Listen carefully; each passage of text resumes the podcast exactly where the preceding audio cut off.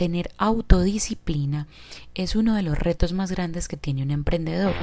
Vivimos nuestro sueño de ser independientes, nos dedicamos a lo que nos apasiona y disfrutamos un estilo de vida libre.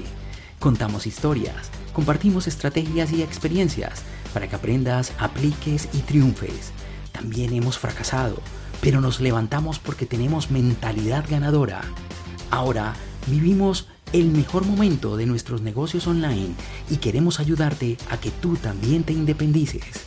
Porque para nosotros emprender no es una opción, es la solución.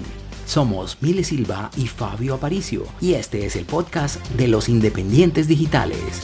Bienvenidos.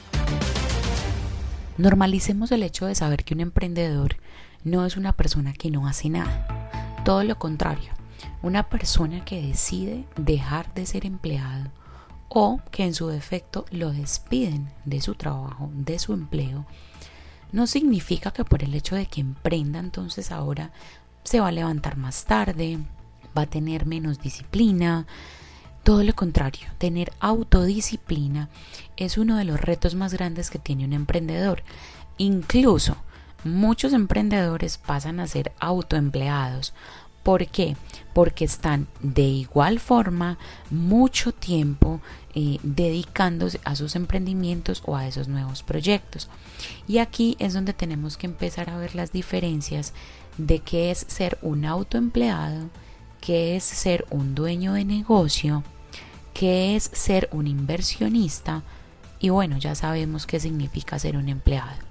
Ser un autoempleado es tú sales de tu empleo donde estás cambiando horas por dinero, tienes unas tareas específicas y pasas a ser un autoempleado de tu negocio, es decir, que tu negocio sin tu presencia no funciona.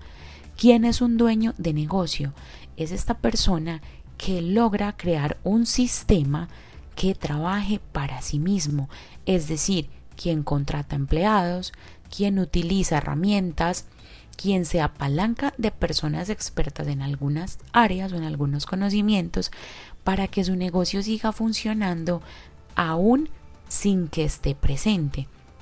Y por supuesto, un inversionista es una persona que reconoce el potencial de una empresa, de una persona, de una marca, invierte su dinero en ese negocio sin que también tenga que estar ahí, sin su presencia y simplemente recibe unas utilidades. Eso es básicamente un inversionista. Descubre un potencial, invierte su dinero para que ese potencial aumente, ese negocio genere más rentabilidad, genere más resultados y por supuesto ese inversionista va a tener pues obviamente unas regalías sobre ese negocio. Entonces piensa muy bien hoy si quieres emprender, qué tipo de emprendedor quieres ser. Si un emprendedor que se quiere convertir en un autoempleado o un emprendedor que se quiere convertir en un dueño de negocio y en un inversionista.